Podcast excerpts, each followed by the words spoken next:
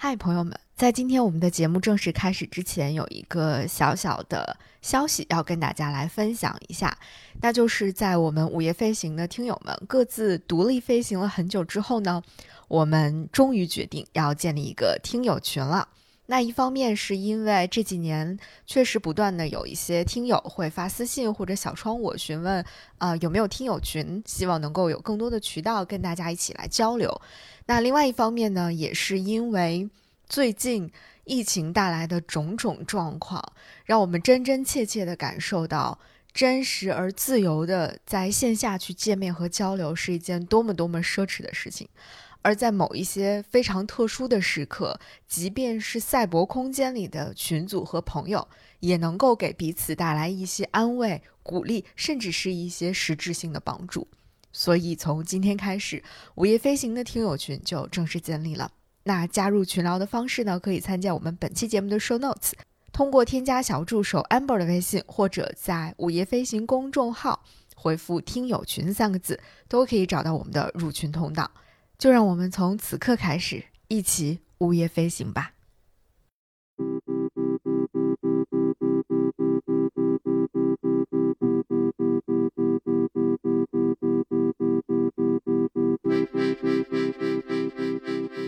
嗨，你好，这里是午夜飞行，我是维 C，欢迎你的收听。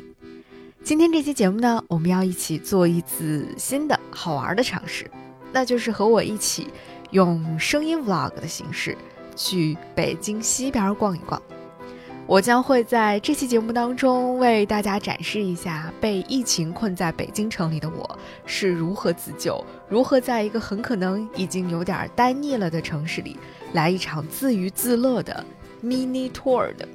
那本来呢，啊，这次旅行是我打算去承恩寺看壁画的。结果没有想到，壁画呢基本上算是没怎么看成，但是这次 mini tour 还是非常成功的。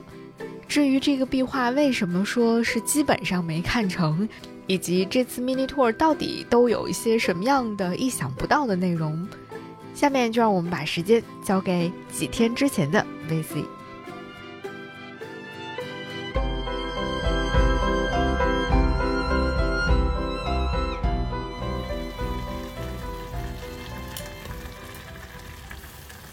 我现在正在准备吃午饭，然后煮了一个豆芽牛肉辛拉面。嗯，今天北京的天特别的阴，而且今天北京正式已经挺暖了，所以房间里面特别冷。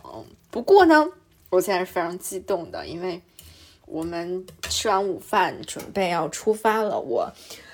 啊，蹲了好几个凌晨十二点的时间抢票，我今天终于抢到了承恩寺的一张门票，因为他们这个门票每天好像只有三场，大概三场左右的参观开放参观的时间，然后每一场呢只有十五个名额，所以就是 还要每天凌晨十二点的时候去蹲着抢这个票，哎，真的是太难了。我查了一下，从我们家到成恩寺大概需要两个小时，如果坐地铁的话，大概需要两个小时的时间。所以，呃，现在是将近十二点钟，我是下午三点那一场啊，我现在要赶紧吃一口饭，然后准备一下就要出发了。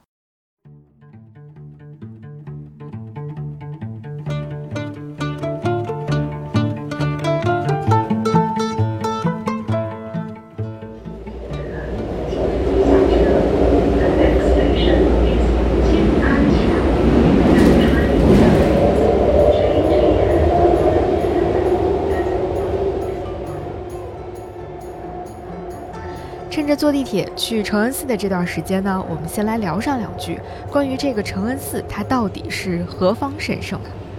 承恩寺的位置呢，就是我们今天要去的北京的西边，具体的地方是在模式口东街路口北的一座高台上。相传呢，这个寺其实很早之前就已经存在了，只不过那个时候不叫承恩寺。相传在唐武德年间，也就是六百一十八年到六百二十五年左右这个时间，就已经有这么一座寺庙了。只不过呢，到了明正德五年，也就是一五一零年的时候，由当时非常有权势的太监温祥啊主持建造了这么一座承恩寺。那到了明正德八年，也就是一五一三年的时候呢，他们又在这个旧址的基础之上建成了一座新的古刹。虽然从基本结构上来说，这座寺庙跟别的寺庙没什么不同，但是呢，在承恩寺院里的四个角上有四座石砌的碉楼，而且这个地方还有地下室。这样的一个设置，在北京的众多寺庙当中，肯定是独一无二的。那有人说呢，这个承恩寺只是拿寺庙做了一个幌子，它其实真实的身份是明朝的特务机构的所在地。当然还有其他各种各样的说法。总之，这座寺庙始终笼罩在一层神秘的外衣之下。而且呢，承恩寺还有这个非常著名的三不之说，就是不开山门、不受香火和不做道场。所以在这之前很长一段时间里啊，这个寺庙是从来没有对外开放过的。如今呢，这个地方成为了燕京八绝博物馆之后，才开始逐渐的对外开放。但是它还是在严格的控制参观人数的。想要来看一看，就必须要提前一周，半夜十二点在公众号上等着抢票。列车即将到达终点站金安桥，感谢您乘坐北京地铁六号线。We're now arriving at 金安桥。This train terminates here. Thank you for taking Beijing Subway Line 6.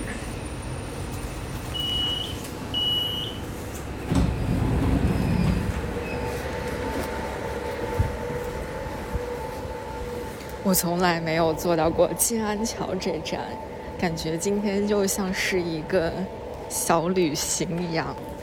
我们要从 F 口出去了。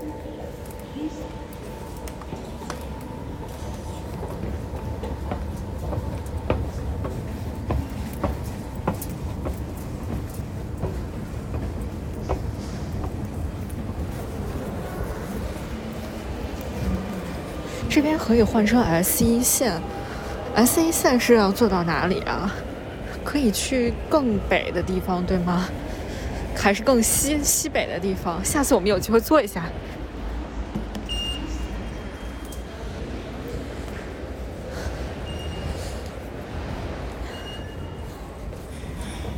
我们要从 F 口出去之后，百度地图显示我们要走两公里，大概。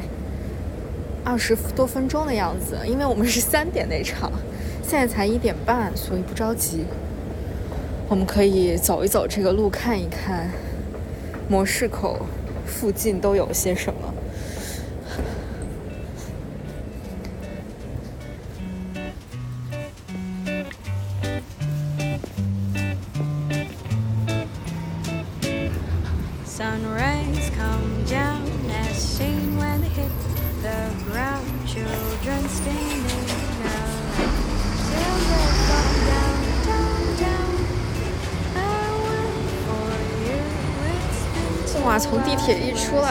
方有一种进入到工业区的感觉，就是各种运送货物的大车，然后远处是高耸的烟囱、脚手架，这是当年首钢留下来的很多这种老的设备吧，应该是。他感觉进入到了另外一个世界，这个城市的另外一个完全不同的区域。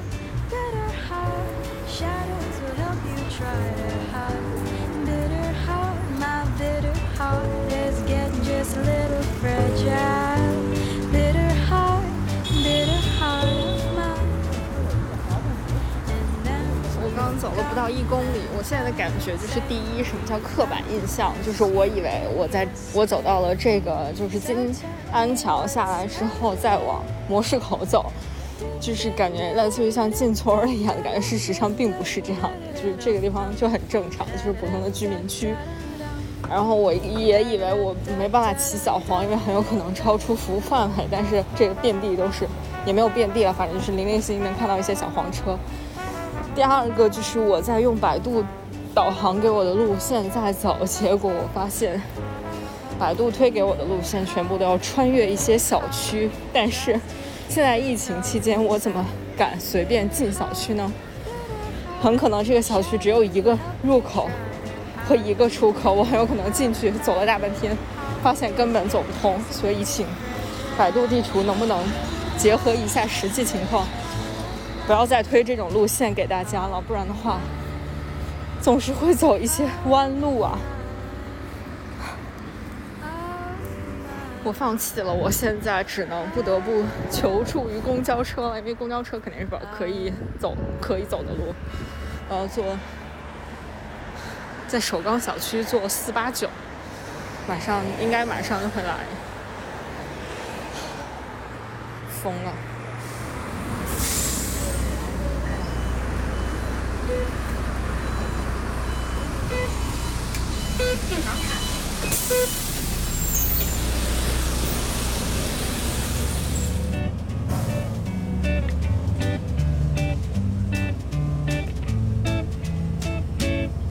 Sunrays come down as seen when they hit the ground. Children spinning around till they fall down, down, down.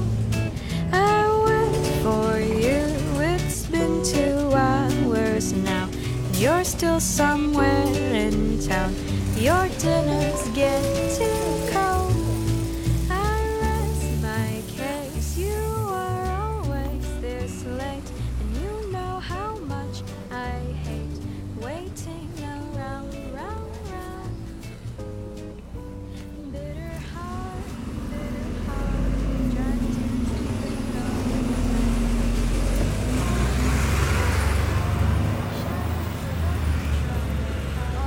看到了，我见过这个地方，模式口古道。正好，那我们从这个驼铃古道一路走过去，应该就到了。这儿好像也被开发成了一个类似于旅游项目之类的。但这真的是可以骑小黄车的，我早知道就应该从地铁搞一辆小黄直接骑过来了，也不用这么大费周章。我以为这个地方。是超出小黄服务范围的，对不起。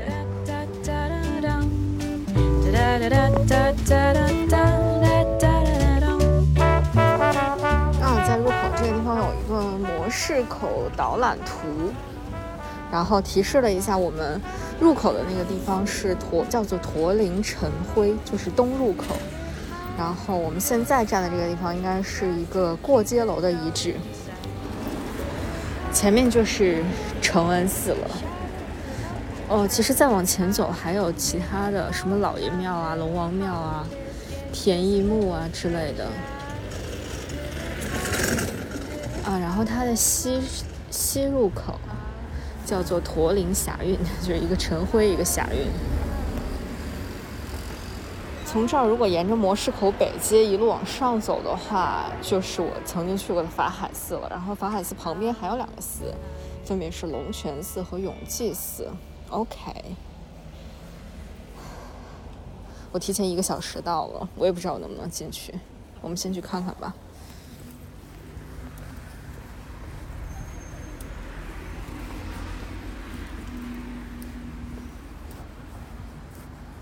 那趁沿着驼铃古道闲逛的这会儿呢，咱们就来简单聊一聊这个驼铃古道是怎么来的。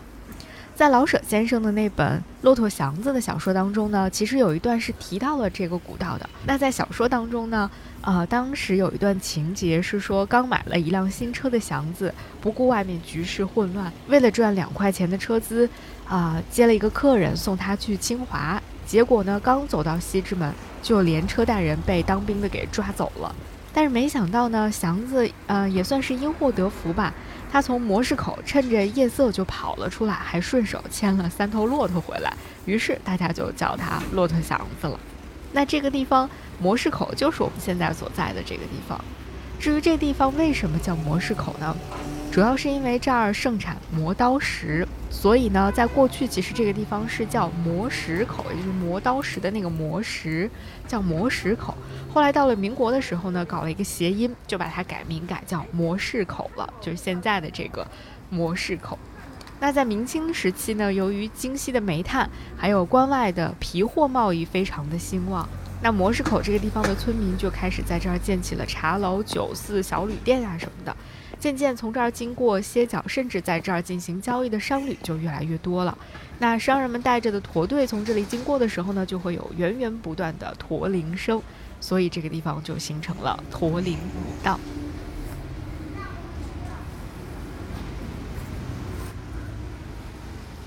这里有一个可以集徽章的京西书局，就是集不是集徽章，是集印章的。你到这边可以来盖一个 mark 一个印章。啊，那我还是进去盖一下吧。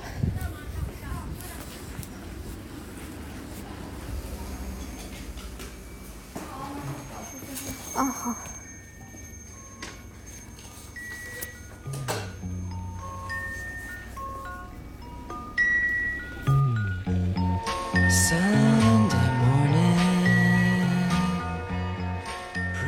在京西书局，我盖完了一连串的纪念章之后呢，我突然发现，在这家书店里，竟然是有一个小小的展示柜的。然后这个展示柜里面呢，摆满了宁夏博物馆的文创周边。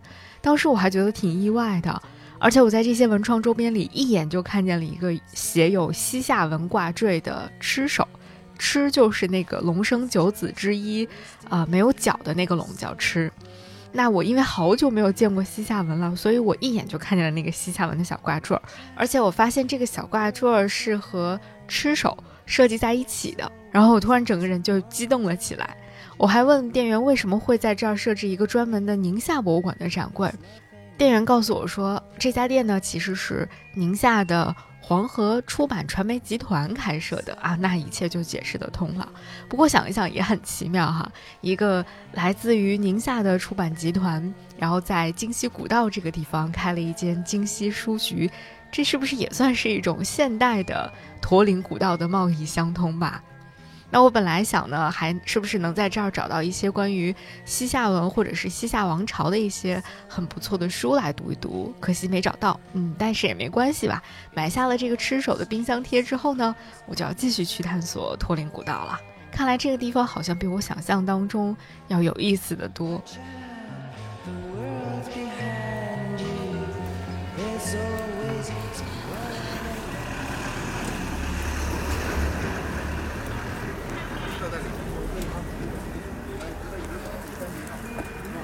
你好，我约的是三点的，是要三点才能进吗？您两点四十左右，四十五左右过来就行。行，可以先在边上转转，因为第一场刚开始。啊，好了好了，谢谢。我果然来的太早了，朋友们。反正这个附近还蛮多可以逛的地方的。半小时后我们再回了。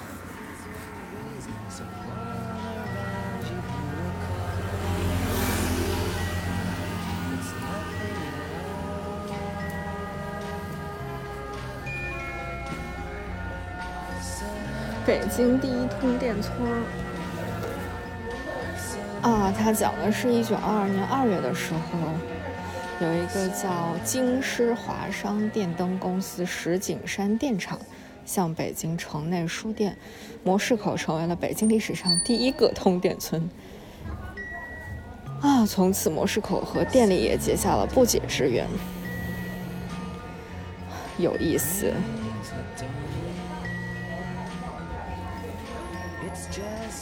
所以这个小展览就是展示一下他们是怎么通的电。这个公司是什么公司啊？是北京首家民族资本电业公司，成立于清光绪三十一年，也就是一九零五年，已经有一百多年的历史了。然后北京电业的第一次政治供电保障，就是双清别墅的供电任务，就是在香山的那个双清别墅。嗯。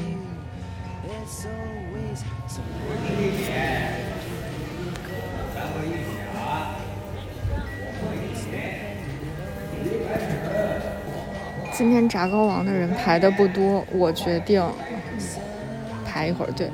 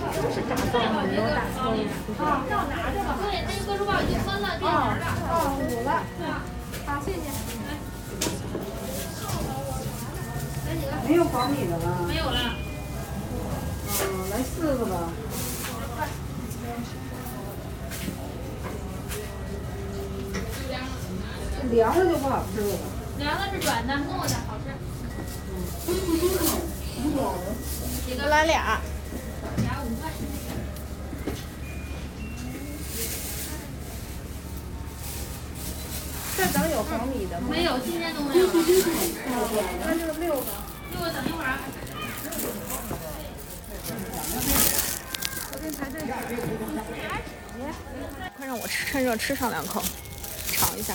我大概已经有二十年没 有吃过炸糕这种东西了。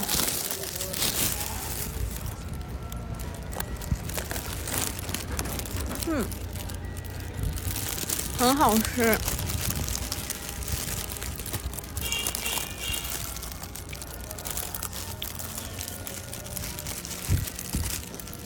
因为是刚出锅的，所以特别脆，然后糯糯的。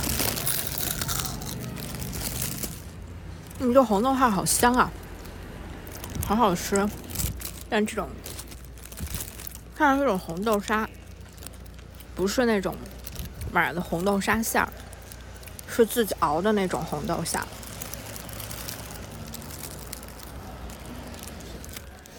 这个很棒，很棒。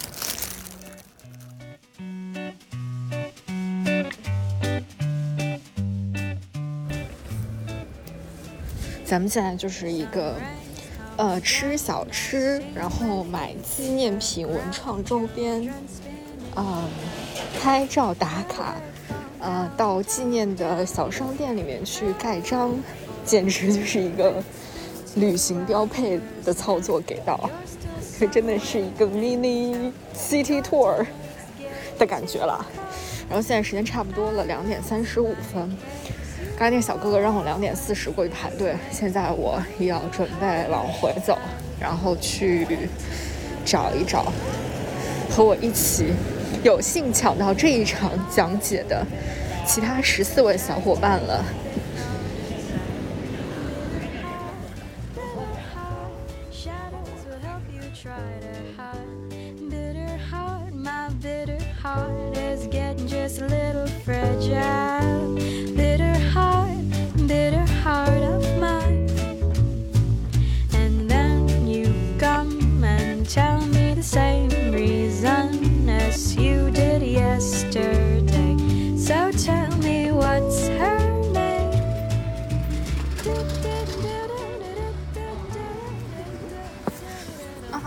扫一下健康哦码，好那个二维码截图就可以，一会儿还需要用。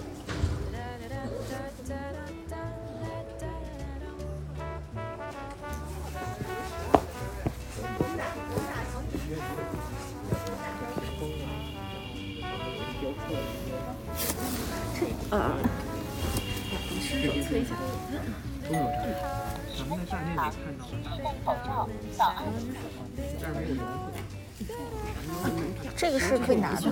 哦，好，谢谢。是在这儿等着是吗？哦，好。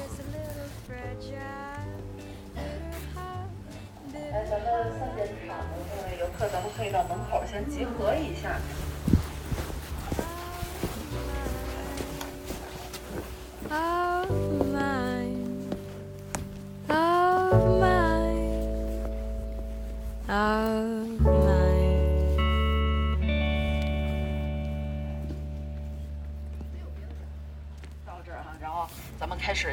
这个讲解。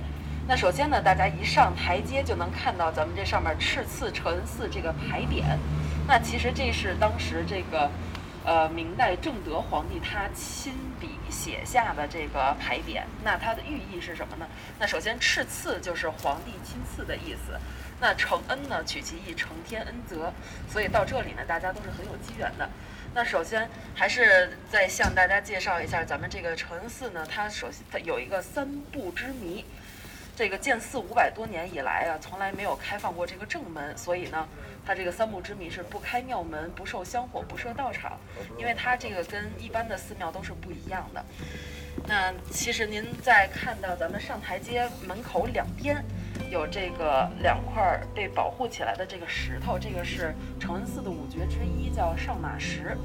那上马石一听这个名字，它的作用就很明显哈，它实际上就是过去古人上下马的时候去使用的这个石头。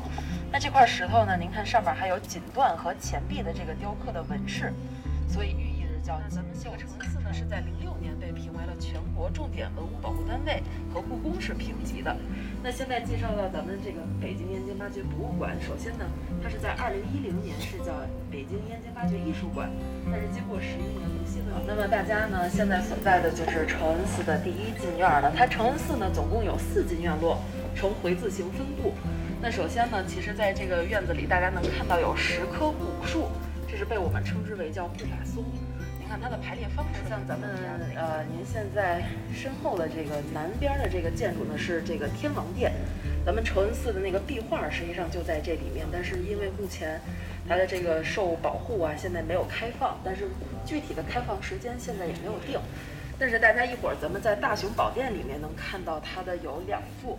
这个壁画的白描图。那既然没办法真正的走进天王殿里去看一看，我最想要看到的这个明代的壁画，那我们就只能勉强在大雄宝殿里去看一看那两幅白描的壁画作品了。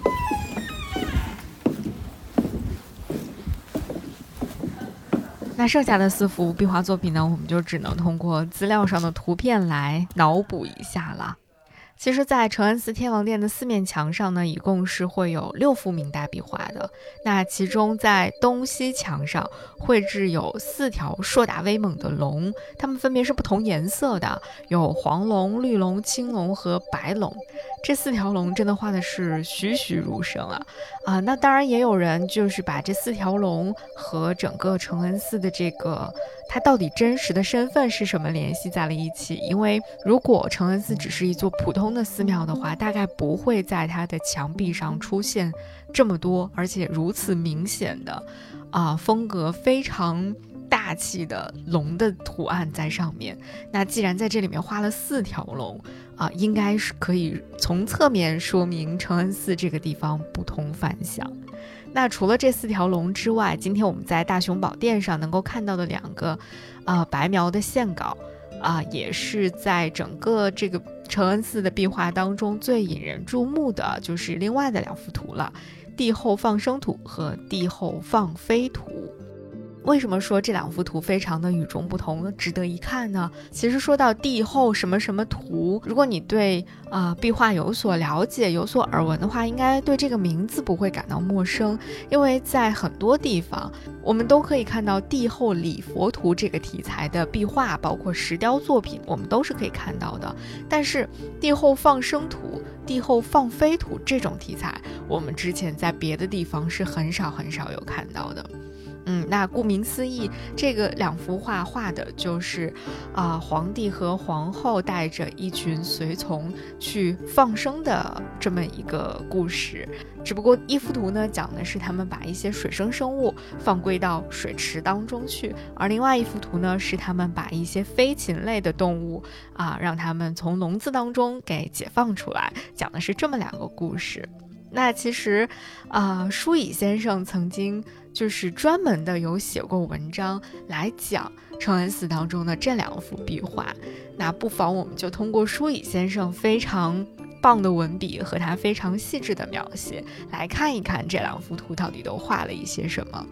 舒乙先生曾经大加赞赏过这个壁画，他说这两幅壁画的主题非同小可，和法海寺的壁画大不相同。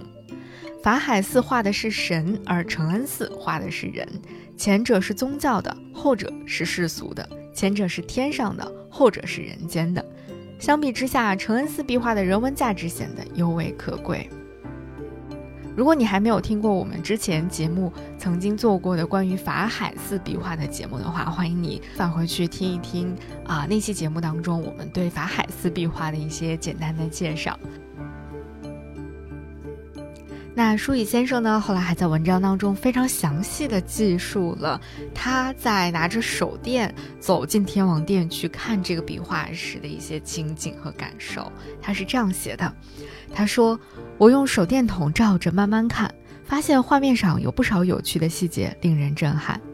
西面的壁画上，左侧有一匹白马和一匹灰马，跳跃着向人群奔来，完全是无拘无束的，并没有带嚼子和任何缰绳。最左边的侍女却牵着一头黄色鹿，走在两匹马的前头。皇后捧着一个大碗，碗呈黄色，有漂亮的花纹，里面显然盛着要放生的鱼虾。两名侍女为皇后举着团扇，一名侍女为皇帝举着华盖，另一名侍女紧挨着皇帝，手持一个小口径大肚的蓝瓶，大概是盛水的。皇帝走在最右边。用一枚浅口盘向桥下的水中释放鱼虾蟹，水柱中共有六种活物：一蟹、二虾、三鱼。水柱下蟹后，激起不小的浪花。嗯，舒乙先生这个写的真的特别的到位哈。这个也是我在看到这个壁画的白描作品的时候，啊，觉得很意外的地方。就是他在展示这个放生的时候呢，特意在皇帝从碗里面倒出的那个水里面画了一些小鱼小虾，以充分的展示这是一个放生的图景，就很有意思。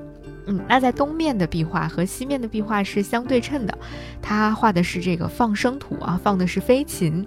在东面壁画上，皇帝位于最左边，他左手正释放一只有凤头的鸟。这只鸟的上方有七只被放了的鸟，已经起飞了。按比例，飞得越远的身子越小。除了三名打扇打伞的侍女之外，有一名侍女由皇后捧着的鸟笼中取出一只鸟，准备递给皇帝放飞。最左边的一名侍女拿着第二个鸟笼子，早已是空的。第五名侍女手捧着一个红色的盒子，画面下方有非常写实的野花，栩栩如生。那这个第二幅图也非常有意思，就是我特意在看这个白描作品的时候，看了看那些已经被放飞的鸟，它们真的是按照比例飞得越远的越来越小，就是这种近大远小的感觉，在这幅壁画当中充分的体现了出来，非常的有意思。舒乙先生评价这两组作品，他说这两组画面都有着完整的故事，创作构思奇妙，人物动作连贯，彼此呼应，异常生动，很有现代性，达到了很高的艺术水平，称它为精心创作的稀世珍宝，一点儿也不为过。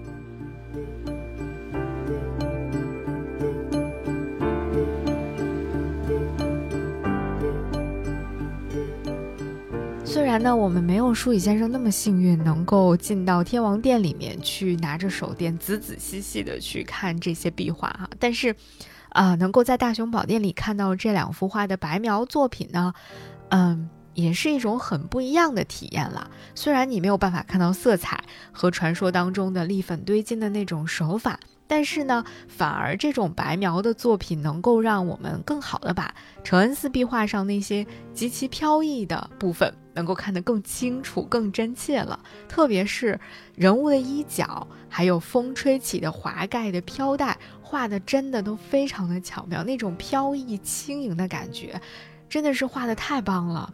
即使没有色彩，也可以让人感到有一种轻舞飞扬。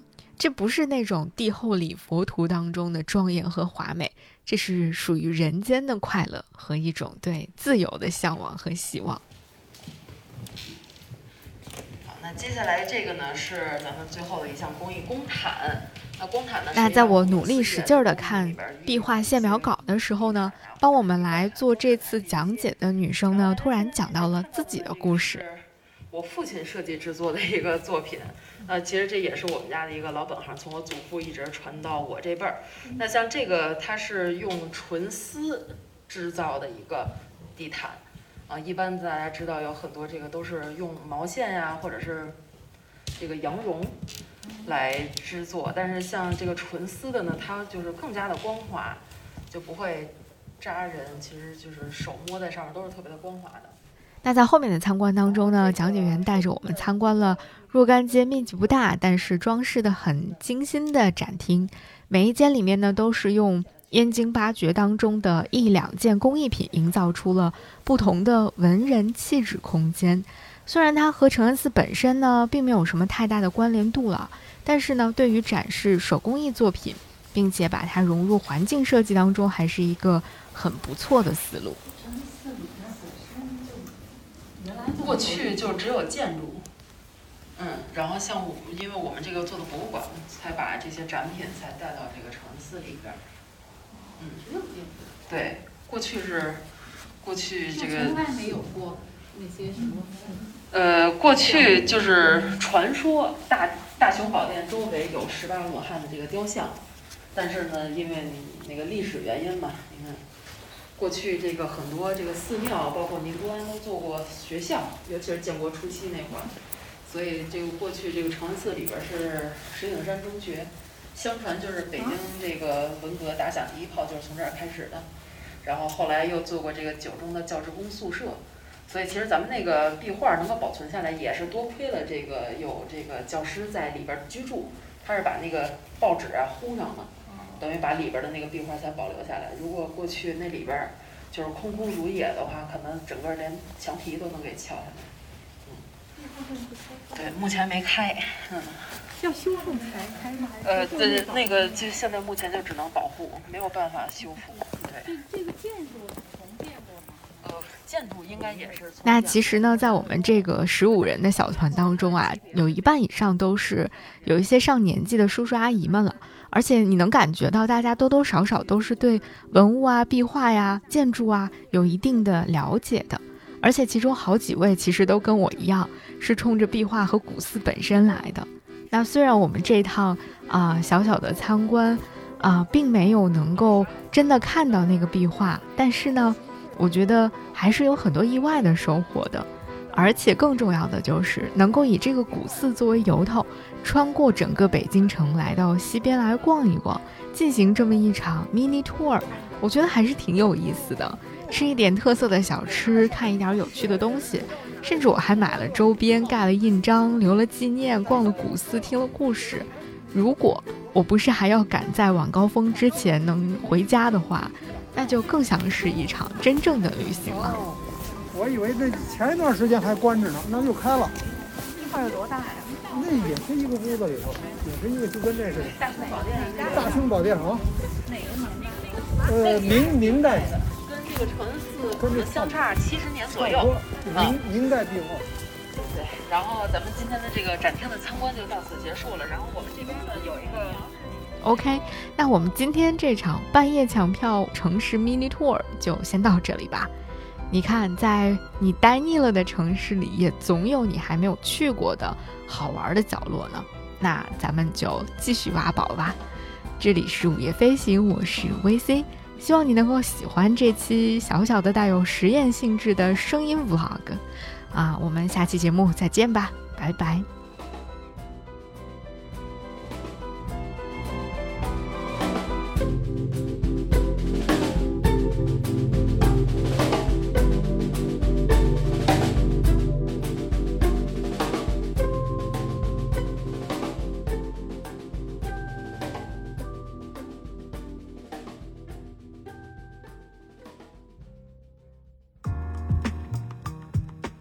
午夜飞行由 Marcast Media 制作出品，我们推荐您在苹果 Podcast 订阅收听。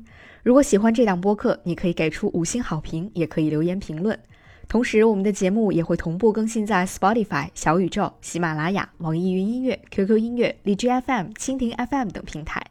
另外，你也可以搜索“午夜飞行”的微博和微信公众号，期待你的关注和反馈。我们也欢迎有意向的品牌来赞助支持这档播客节目，合作联系可发送邮件至 hello at markusmedia.com。